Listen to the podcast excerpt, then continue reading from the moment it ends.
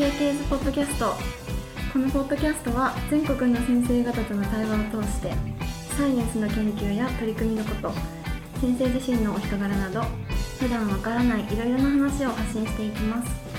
第5回は理化学研究所脳神経科学研究センターチームリーダーの永井淳先生です。よろしくお願いします。よろしくお願いします。永井先生あのはるばる名古屋までありがとうございます。ああもう初めての名古屋で大変お招きいただきありがとうございます。初めてなんですね。はい。先生ご出身どちらなんですか？出身生まれは茨城県の鹿島っていう海沿いの町で、はい。鹿島アントラーズの鹿島ですあねはいはい。そこに小学生に上がる前までいて、はい。その後はずっと千葉ですね、あー。うん、じゃあずっと関東今。関東ですね、うん。はい、そうなんですね。はい、名古屋で何かしたいことありますか？名古屋やっぱりここに来るっていうのが一番の目標で。あとご飯ご飯ですかね。ご飯あそうですね。さっきあのひつまぶしを食べました。あお腹いっぱいです今。はい。あはい。あの味噌カツもおすすめです。あ えっと永井先生はあのピアノの名手とお伺いしてまして。まあ、うん昔の話ですかね。でもピアノで、まあ、食べていけたらいいなと思ってたことはありますね。ああそうなんですうん。ね、でうん。中学高校までコンクール受けてて。であのこの間ショパンコンクールではい。日本人が2人も入賞した話がありますけど、うん。あの4位になった小林さんっていうはい。方と同じコンクール受けたりえとかそうなんですね。時に出てましたね。あと盲目のピアニストのうん。辻井さんっていう方がいらっしゃるんですけど、その方とは同じ階級で同じ舞台で弾いたりもしてたんですよね。あで、まあ、何が言いたいかっていうと、はい。自分がうまいっていうよりはその彼らみたいに才能は結局なくてあの途中で諦めたんですよね、うん、うんでもまあ面白かったですよ。やっぱりうん。あの歴史を学ぶということだしあの文化を学ぶってことなので、うんうん。すごい勉強になりましたね、ううん。ん、今はまあ趣味ですね、あ今趣味、私もそのこの前のショパンコンクールリアタイするぐらいうん。追ってて、あの小林さんもですしあの反田恭平さんのそうですね。2位になってめっちゃすごかった。すごかったですね。はい。快挙ですよね、本当に。そうね。うん、あすごいですね。聞いてみたいんですけど。いやでもやっぱりあそこまで体に文化が染みついてるのってやっぱすごいですよね、うんうんうん。研究もそうですけどやっぱり欧米から来たもので、うん。あのスタート地点でちょっと不利というか、うん。社会的にまだ未熟なところがどっちもあるなっていううんうん感じはあるんですよね、うんだからピアノやりながらなんかもっと柔道とかやっとけばオリンピックで金メダルとか狙えたんかとか、まあ、もちろん難しいですけど、はいはい。なんかこう土壌があるないっていうのはすごいあの共通しててピアノの研究も。うん、でその中でショパンコンクールでお二人がね賞を取ったっていうのはすごいですよね。すごいですね、うん研究っていうとなんかそればっかりしているイメージもありますけど、うん。なんか今の永井先生の話だと違うフィールドのものも目指されてたっていうのがいいですねその、ううん。んそうですね。糧になってると思いますね。いつか聞かせていただきたいと思います。永井先生あの異分野融合セミナーあー i セミナーで、はい、セミナーというのは IB ラボがこの4月からできたんですけれども、うん新しい形のウェブセミナーということで、うん。はい、あの現在8回目まで明日8回目迎えるんですがー。その記念すべき第1回目が永井淳先生だったんですけれども。ああそうですね。はい。光栄です。はい、ご登壇いただいてなんかご感想とかありますか？感想はですね、やっぱりオーディエンスが広いっていうのは話す側としてもすごい刺激があって準備段階からで分かりやすく話そうって意識することでうん見えてくるものがあるんですねやっぱ自分の中で。で結構企業の人とかあの友人とかそのまた友人っていうレベルで広まって参加登録して聴講してくださった方もいらっしゃって反響は結構ありましたね。はい、うん。そうですよね。130人以上、うん。あの登録いただいてたと思うんですが。そうですね。ね。うん、ですしえ、はい。あの何より招待コメンテーターっていう制度があっはい。て岩見さんのアイディアだと思うんですけどそれがかなり面白いシステムだなと思いましたね、うんうん。やっぱこっちから指定できる。うんだ要するにまあお笑い芸人言ったら m 1の審査員自分からしていくみたいな感じなので はい、でコメントもらえると。うん。であの結構なんですかねありがたいことに厳しめというかクリティカルな、うん。うん、コメントもらえたんですよね。うんうんで実際そこそのうちのひお一人のコメンテーターの方にあさって会いに行くんですけど、またセミナーしたりとかはい。つながりも生まれてるので、うん、あの忌憚なき意見をいただけるっていううんしかもこっちから指定できるっていうのはうん。他にないチャンスでしたのでうん。で岩見さんみたいなこう人脈がすごい広い人じゃないとできないセミナーだと思うので、うん、あのご指名いただいてありがたかったですね。あーそうなんですね。もともと学会とかだとオンサイトのイメージ強いですけれどうんうんも、こういう Zoom とかになって、うん。今おっしゃったようなその今まで会えなかった方と会えたりとか、そうです呼びやすいみたいなメリットもありますね。そうですね。はい。うん。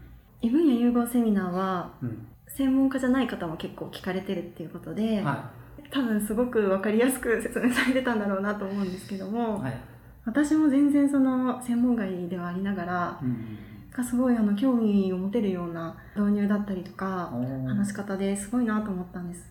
はい。あはい。ありがとうございます。それで、うんそのもともとアストロサイトに興味を持ったきっかけとかはあるんですか？ああなるほど。うん。それはもともと研究を始めた時はあの特に注目はしてなかったですねう。。うんん、あのもともと脳あるいは神経系っっていうものが、まあ、その人間の知覚とか運動とかうん考える力みたいなものを支配しているっていうのは幼い頃からも意識があったんですね。のでそれはまあ身近にその脳の疾患を抱えている人とかがいると、まあ親に聞くじゃないですか。うんなんでどこが悪いの？頭の中に脳みそっていうのがあってねそれがちょっとこうなってるんだみたいな話されると、まあ、手のひらに乗るサイズなんですね脳みそって人間の。でもその、まあ、手怪我しても手は治るんですけどその手のの上に乗った脳みそがスプーン一杯かけてるだけでだいぶ変わってしまうと、うん。まあ、そういうことを言われてあなんて不思議な臓器があるんだ。しかも目から見えないしね脳みそっていうのを。っていう意識で最初は脳がどうやってできるのかっていう生まれつきその脳の疾患がある方っていらっしゃってなんでその脳の作り方っていうのが人によって違うんだろうっていうことを興味を持って入ってったんですね、うんそれが最初の興味でそういう研究室に入ったんですけどその後はその iPS 細胞とかのあの流れで再生医療っていうのがすごい流行ってでつまりあの年老いていくとベンジャミン・バトンじゃないですけど逆向きになると、生まれてこういろいろ神経のつながりができていった後神経のつながりがなくなっていくっていうのが、まあ、脳の中の基本的な変化ではい。じゃあそれを逆戻しするうん。方法は何かと。っていうとその発生学っていうそのどうができるかっていうのを研究するのを大人で応用すると傷ついた後再生できるみたいな話があってうん発生を再生に応用するっていう考えがちょっとあったんですよね。はい。で博士課程がそれに切り替えたんですよ。でアストロサイトと何の関係があるのって話ですけどやっと関係してくるんですけどその再生っていうことを考えるとうん。まず傷ついたものを見るんですよねで傷ついたものを見るとその神経細胞っていうメインの細胞だけじゃなくてよりむしろその周りの炎症細胞とかうん。免疫細胞うん。あるいはグリア細胞と呼ばれる、まあ、アストロサイトのその一種なんですけどの変化が先にこう起きるんですよね。でそれが何やってるかみたいのが脊髄損傷だと2週間3週間ぐらいわーってあってその後やっと神経が伸びる伸びないつながるつながらないみたいな話になってくるってことが分かったんですねはいはい。で分かったのはいつ分かったかという研究をやって博士論文を書いてる時にそのディスカッションっていうのを最後書くんですね。結果はこうだった。解釈としてはこうなんだけどっていうその解釈の時にじゃあその炎症細胞アストロサイト何やってるんですかっていうのを書くときにうん。過去の文献見るんですよね。自分のデータはないので。で全然そこがもう結論が出てなくて。へって言ったら100年以上前にそのアルツハイマー病を見つけたアルツハイマー博士が、あのこう手書きの絵で描いてたーうん炎症細胞こうなっちゃうよっていう絵と自分が撮ってる顕微鏡の写真がまあ一緒なんですよね。で何にも進んでないじゃんっていう話でですね。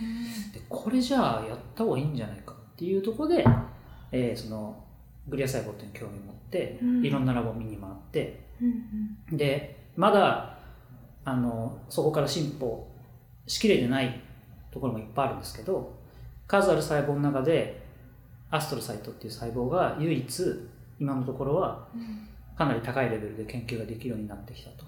うん。それは顕微鏡とか工学とかあるいはマウスとか遺伝学とかそういうもののえー結集でやっとこのアストロサイトっていうものが何してるか調べる技術ができてきたみたいな段階だったんですよね。うん。うん。ってことが分かったんです国際学会行って。はいはいはい。でじゃあ岩見さんからもあのポスドクで何やるかっていうのが非常に大事だとキャリア上は。うん。30代前半で〇〇の誰々っていうふうに呼ばれるようにならないとうん。自分の研究室は持てないと。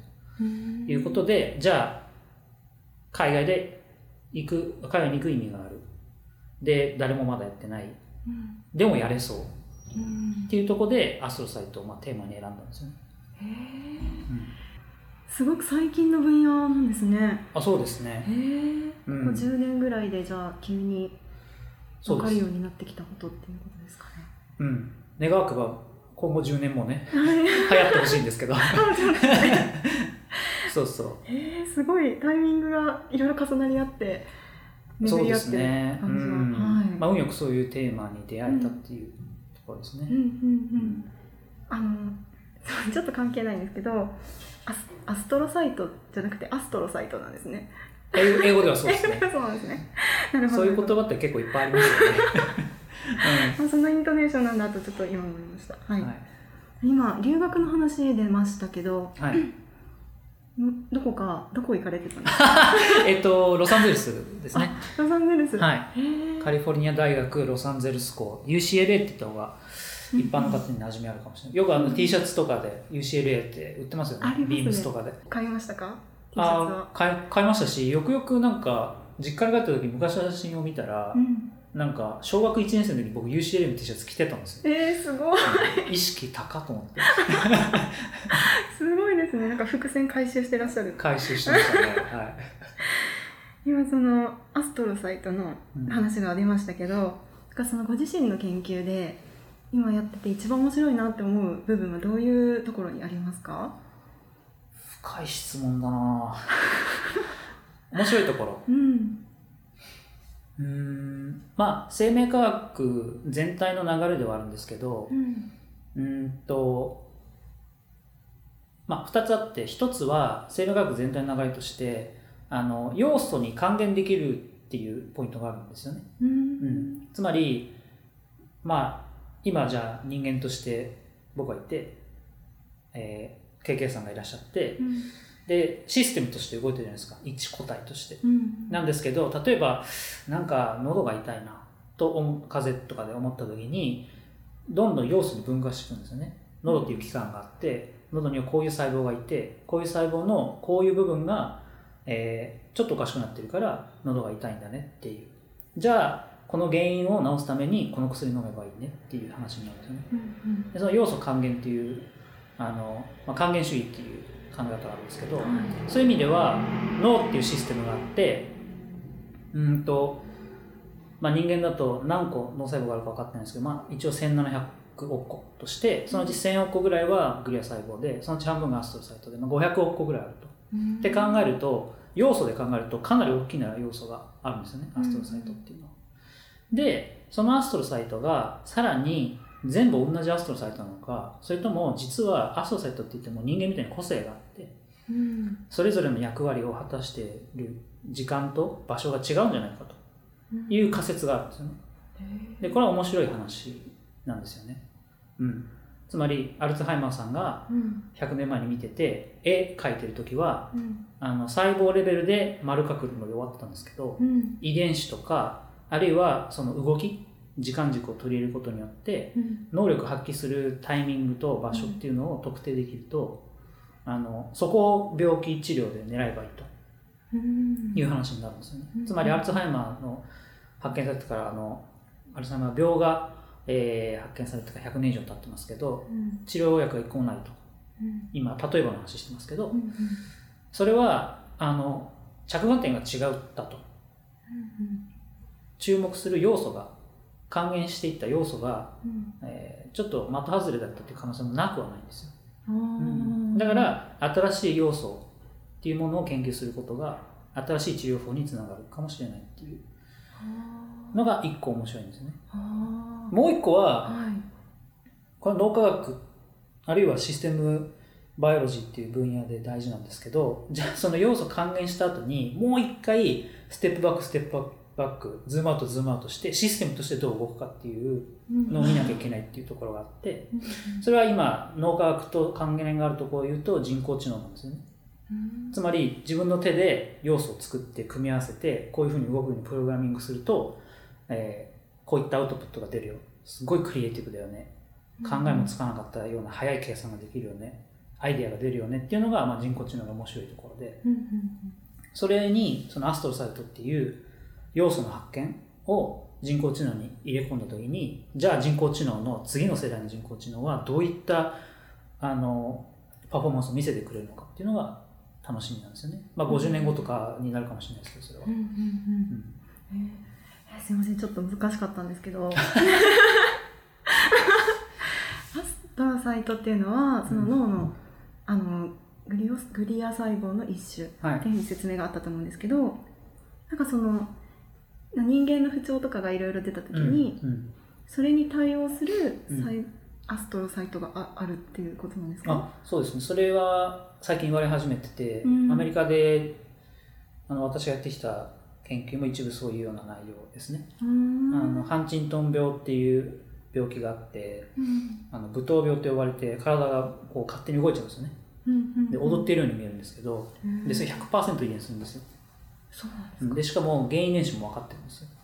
なのに治ってないんですよね、うん。なんでだった話でそれは遺伝子が原因なんじゃなくて実は細胞レベルがで治さなきゃいけないことがあるかもしれない。うんうん今までニューロンを狙って治療をししてたんですけどうん。そういう治療ももちろん効果ありますよ。ただパーフェクトじゃないと、うんうん。それをパーフェクトに近づけるためにアストロサイトに注目してうん。あの、うん、治療マウスレベルですけど治療に近いような操作をしたところうん。やっぱり良くなる部分があったんですよね、ううん。ん。もしかしたら自分のあの研究結果がその病気に特別なアストロサイトの状態っていうのがあってうんそれを治してあげることで一部改善するっていう結果が人でもあるんだとしたら、うんまあ一個これは貢献かなっていうふうに思ってます。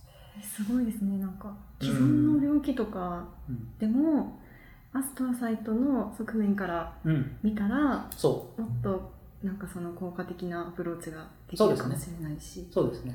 うん、人工知能にも活かせるかもしれないし。そうですね。すごいですね。まあ、あの、かなり大風呂敷広げていいやいやいや。ますけど、ああじゃあ先生が今までそのご研究の中で最もテンションが上がったことは、テンションが上がったこと？うん、いや、これめちゃくちゃざっくり答えていいですか？もちろんです。いや、もうこれはね、乾杯するときしかないんですよ、僕にとっては。あ結局、いい乾杯をするために生きてるんですよね。あおーなんか深いような気もします。あの、研究って、さっき言った細胞とシステムの話に似てて、うん。個々人がちゃんと役割を果たさないと進まないんですけど、うん。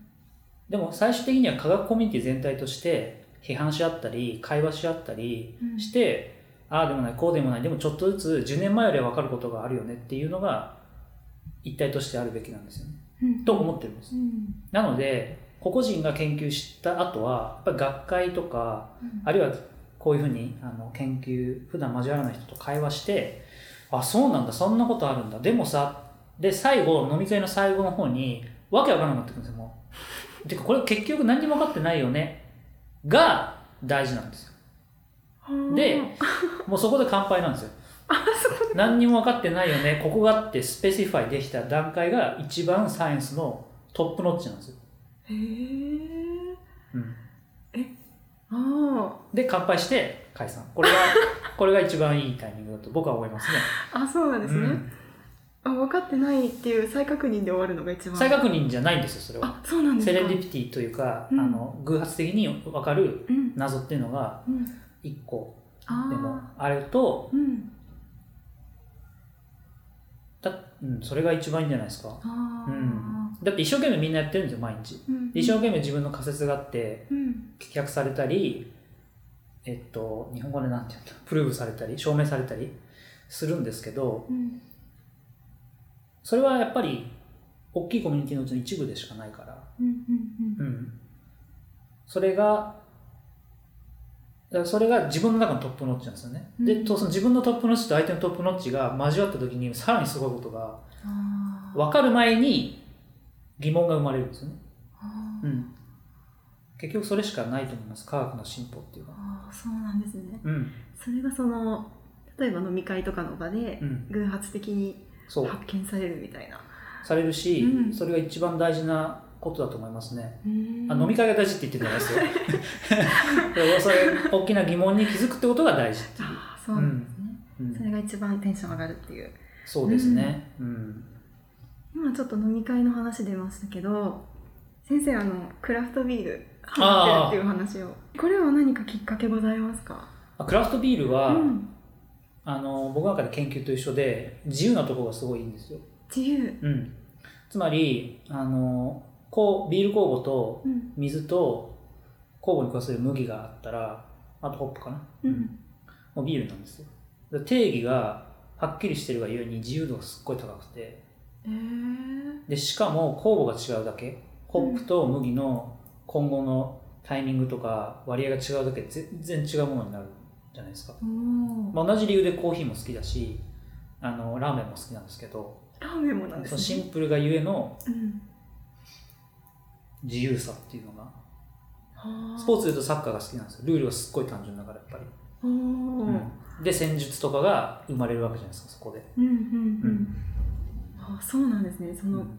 クラフトビールそのものっていうよりそのなんかアイデンティティみたいなのが好きってことですかねそうですね。で、まあ、飲んでる時に、うんやっぱ、麦芽がとかうん言って飲んでるわけじゃなくて、あ そうなんですねそのびっくりが好きなんですよね。うん。つまり、理解できないうんってことは、憧れに近い感情があると思ってて、うんうんうん。いつまでも俺を憧れさせてくれ、ビールよって思ってます。うん。いいですねそれラーメンもそうですけど。ラーメンもそううん。こんな美味しいのあったらもう一生ビール飲まなきゃいけないじゃんっていつも思ってます。確かにクラフトビールって私あんまりビールの飲まないんですけどうん。ものによって味の違いが。すごいあの大手の地ビールよりも感じるなと思って、うんうんうんうん、確かにそういうとこ面白いかもしれないですね。そうですね、うんクリエイティビティがあるっていううんうんのに、まあ、アメリカであの気づかされて、うん。うん。ううん。ん、アメリカは日本もう最近帰ってきて流行ってるなと思いますけどはい。もう壁一面何百種類って違うビールがあって、へえうん。でしかもなんかこう6個違うビールを組み合わせたら安くなるみたいなへのがあえったりして1個100円とか。なんですよその駄菓子みたいな感じのリそうそうそう。そうそうそう。へえ面白いですね。そう。でそれであの毎日試してなんかビールノートとかつけてそのうちもうなんか頭で覚えられるようになったからノートつけるのはやめてっていうのは楽しいですね。すごいですね。じゃあもう永井先生はクラフトビール飲んだらあこれはこういう感じの作り作りなんだなみたいな。作りそうですね。作り手のこと考えちゃいますね。おお、うん そうそう。だからベルギー行ってみたいですね。あベルギー、うん。そうですね。クラフトビール。そう、んちなみにビールが苦手な人にもおすすめのクラフトビールはありますか？その人が何を好きかによるんじゃないですかね、うんうん。例えばコーヒーが好きだったら、はいそのちょっと香ばしいとかローストした感じが好きだったらあのコーヒーポーターとかはありますけどね、それと黒ビールですねああそうなんですか。コーヒーで香り付けされてるやつとかえそんなのもあるんですね。ありますありますすごい面白いですね。ウイスキーが好きな人だったら、うんビールが嫌いでウイスキー好きな人っていないと思う もしいたらその面白いなと思うのはウイスキーの樽があのあってうん。リタイアした樽、ウイスキー作り終えた後の樽ってウイスキーの香りがついてるんですよ。で捨てちゃうんですけどうん。アメリカ西海岸でこれであのビール作ればいいじゃんって、うん。そうするとウイスキーの香りつくじゃんみたいな。で20年発酵させた、はい。ね、クリエイターがいるんですけど、ではい。それがこうあの私がアメリカ行った時にバンって出てはい。飲んで衝撃受けましたねもえウイスキーでしたか？雰囲気は。う飲んで、うん。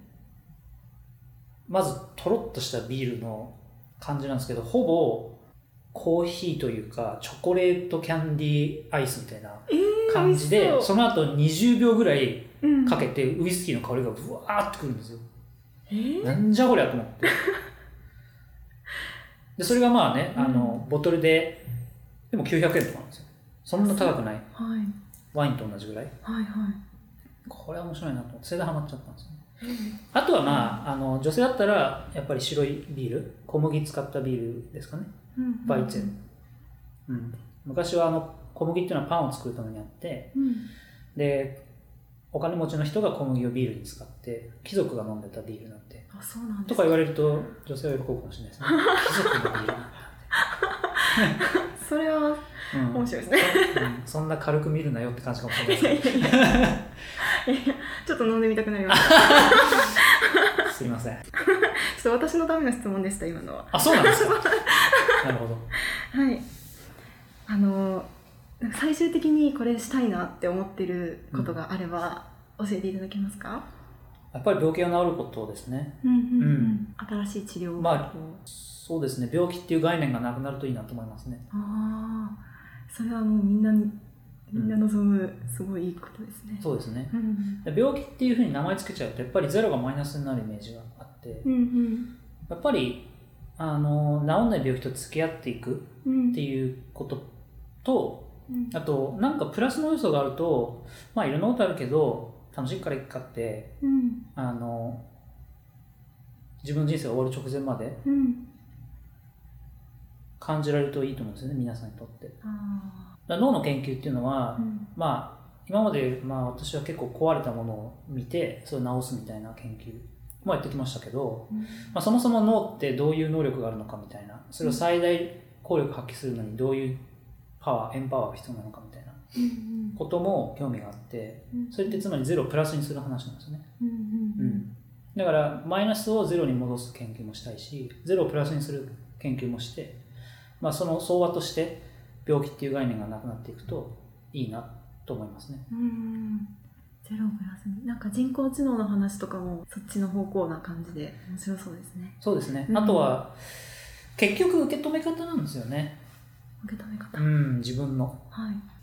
同じことが自分に起きてうん。っていうかまあある人に起きて捉え方によって全然次の行動とかあるいはそれの思い出し方っうん違うじゃないですか人によっても。うん。でそれを力に変えていけたりとかまあそんなこともあるわいなと気にしなくしたりとかうん。自分の幸せを追求する形でうん。人生選んでいけるのが一番いいと思うんですよね、ああ。うん、でこれは表裏一体で責任取るっていうのも大事なことなんですよね。うん。自分がイエスと言ったんだからイエスと。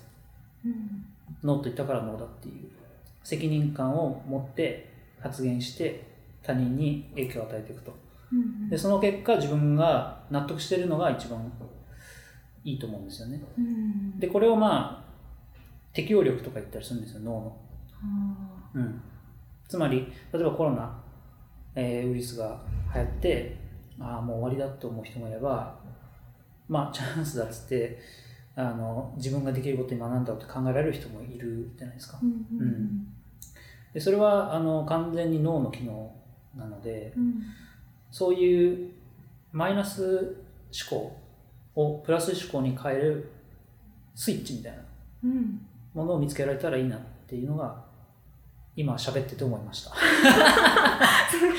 すごいなんかまとめとしてすごい素晴らしいことをおっしゃっていただいて本当に。うん。そのスイッチっていうのはあの抽象的な意味ですか？それともあいやアストロサイトみたいに実体としてある形でスイッチを見つけられるといいですえねー、そういうのすごいですね。やる気スイッチみたいな、そう。でそれがやっぱり薬とかうん。高い機械とかうん。のでもいいんですけどね、まあ、そういうものになるとうん。僕は儲かるんで僕は楽しくなるんですけど。でも特許とか全部捨ててねうん。あの永井淳さんがやったって知らないぐらいのみんながあ知らないけどこのスイッチっていうのはみんな知ってるぐらいの世の普及度合いっていうことになるとあの私は安らかに人生を閉じれるんじゃないかなと 思いますね。うん。えっと今年から長いラボっていうのが発足したっていうふうに伺いそうですね、ちょうど1年前から。すいません、はい。そうですね1年前ですね、はい、長いラボの現段階での推しポイントとかありますか、推しポイント？はいやっぱ会話大事にしてるので、うちは。うん。あの、しつこいぐらい喋りますね、へえ私が。うん。永井先生が。喋るし、喋ってもらいたいし、うんうん。しかも、あの、まだまだ未熟者だっていうことを重々承知してるんで、もう一緒に成長していこうっていう前提で、うんうん。あの、わかんないことはわかんないって言うけど、うん。まあ勉強するし、で、一緒にこうやっていくっていうのが目標ですね、うんうん会話で。で、あとは、やっぱり、あの、将来自分のラボ持ちたいって思ってる人うん。を受け入れてますし、受け入れていきたいし、あの、全力でサポートしたいと思ってますね。うんうん。うん。永井先生はあの研究はもちろんですけどそのビールとかピアノとか なんか他にもいろいろああのおあ。話が本当に面白いだろうなと思ってますので。いやーまあ自分はそんなね、あの話聞くのも好きなんで、うーん。うん、なんか全然違うことやってる人こそ、うん。話を聞くっていうのはやっぱ面白いなと思いますけどね。うんうん。やっぱり1年前まで研究員だったんでう、ん今思い返すと全然使ってる脳みその部位が違うなっていう。うん、でもうロボットのごとく実験しようと思えばいくらでも実験できるんですよね。へー。考える時間っていうのを、うん。まあ、生物学って結構雑務雑務っていうのはつまり実験とかも含めてね。これやればこういう結果が分かるだろうな。この仮説の検証できるだろうなって思いついてから、うん。毎日毎日やって1ヶ月とかかかるんですよ。うん。うん、1ヶ月で終われば早い方ですね。うん。でそれとにかく早く答えが知りたいって思ってたので、はい。バーってカレンダー埋めて、うん。で1個だけだと失敗するかもしれないから23個同時に走らせて効率よくわーってやってうん。でそうするとやってるうちに先月から始めてたプロジェクトの答えが出てうわこれ面白いなとか思ったりするわけですよ。面白いんですけどはい。このラボヘッドになると頭の中でそれが完結してなきゃいけないんですねまず。うん。であこうこうこうなるだろうな。でまあやってくれるのは私じゃないと。他の研究員がやってくれてはい。毎日頑張ってもらうことがまずのプライオリティでってなるんですけど、うんうん。で PR になってすっごい自分の責任を感じたんですよね。もちろん悪いことじゃないと思うんですけど。そこでやっぱパーフェクトじゃなきゃいけないっていう考えがありすぎて、うんうん。誰よりも論文読んでる。誰よりも考えてる誰よりも先が見えてる。うん。誰よりも読む書く聞く話すがうまいくなきゃいけないと思ったんですよね。うんうんでもねそういうのあんま良くないんですよね。結局。そうやって努力するのは悪くないと思いますよ。うんただ努力してるからといって結果を伴うわけじゃないし結果が伴ってたとしてもそれを押し付けるようなあるいは自分に対しても他人に対しても強制するような雰囲気って決して良くはなくてうんうん。具体的に何が自分の反省だったかっていうとさっき言った考えのスイッチみたいなものが自分の中で切り替えづらくなっちゃうんですよね。つまり下から自由な意見をうんもらうために会話してるはずなのになんかこうわって出てきた答えあ考えに対して反射的に回答しちゃうっていうかあそれはね俺考えたんだけどこういう理由で違うからみたいな。なっちゃうと言った方がすごいがっかりするじゃないですか。うん、とか君の喋り方は分かりにくい。それはこうこうこういうとこが悪くてこうしたらいいと思うよ。って言うはやすしなんですけど、はい。それは偶然自分が経験させてもらったことがあるから身についてるわけであってそれ2秒で言ったからって言って2秒になるわけないんですよ、うん。うん。そこがギャップ？なんか自分が持ってる全てをぶつけようと思ったせいでうん。ただぶつけるだけになっちゃってたっていう。時期がはい。研究員がどう思ってるか分かんないですよ。ただ自分の中であって、うん。あ悪かったなと。これは余裕ないなっていう感じでうん。うん、今はあのなんか5秒ルールみたいなのを自分に課して5秒は考えるミーティング中とかでなんかああその質問俺も思ったけど考えたなと思うけどもう一回考えてみようとかあるいはこうリフレーズしてえ今つまりこうこうこうって理解してそこに対してこう思ったってことだよねって言ってみるとそこからまた自分のアイデアとか相手が考えてたかもしれないこととかを引き出せたりするんで、うん一段階自分の中でその会話スキルがアップしたんですよね。へえ、うん。すごいなんかめっちゃ勉強になりました今の。うん、今すごい偉そうに言ったけどいやいやいや。まあつまりあのまだまだ伸びしろあるっていうことで まあ そんな毎日です。あ PI としては。ああ、うん。そうなんですね。うん、あそれもこの1年間の中でどんどん変わっているってことですね。そうですね、うん。勉強させてもらってるって感じですね、うん。逆に。あとなんだろう学生さんに入ってきてほしいんですよねもっとね。うん。今学生募集中なんですよ、あそうなんですか。うん、今どれぐらいいらっしゃるんですっけ？研究室研究室は。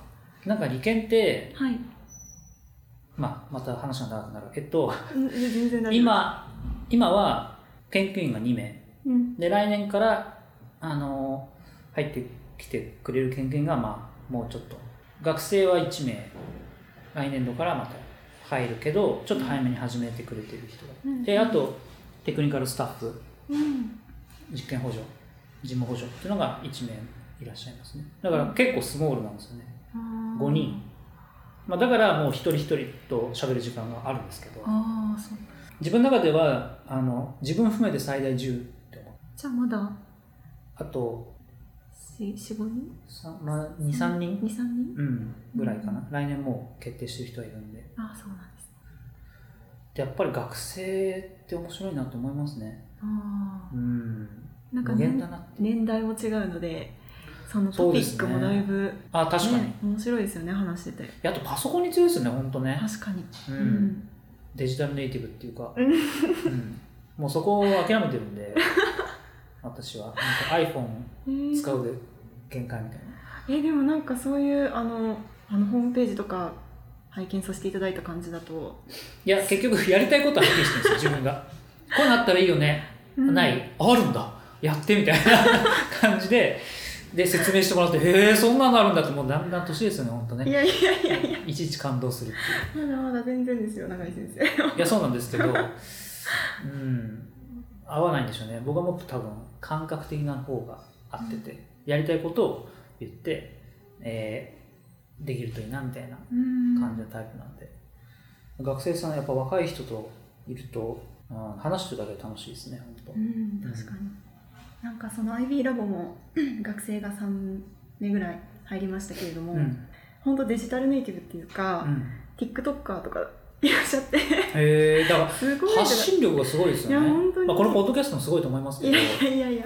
なんか発信してその世界の皆さんが自分を見る可能性があるってことにうん。ヘジテーションがないっていうのがすごいなと思った、いやもうこれこれも結構4月から始めたばっかりでまだまだもう改善の途中っていう感じなんですけれども、うんうんいや本当にあの若い子たちからすごいなって思いながら学ばせていただいてます本当に。いやーやっぱそれこそスイッチが違うんじゃないですかね、ん。どう思いますか？アストロサイトが別 別のもの。若いうちから電磁波浴びてるとアストサイトの形が変わってるとか。お金取れそうだなそれ。意外となんかななきにしもあらずみたいなところが、そうですね研究者としてもやっぱり影響力っていうのは考えなきゃいけなくて、うん。結局誰が言ってるとか誰がやったとかいうことが付加価値としてつく時代になってるなとは思うんですよね、ううん。ん、だから自分が今どういう立場で何を発信するかっていうのをもうちょっと意識しながらあの頑張っていきたいと思います。何の話だこれ。いや確かにそうですね。うん。なんかその SNS とかもそうですけど TikTok 始めてみたらどうですか？TikTok 研究者でやってる人いるのかな？いや学生を受け入れます。あはい。私には無理です、はい。そうですというわけねで学生募集中なのでよろしくお願いします。はい。というわけで本日は科学研究所から永井先生にお越しいただきました。貴重なお時間いただきまして本当にありがとうございました。こちらこそありがとうございました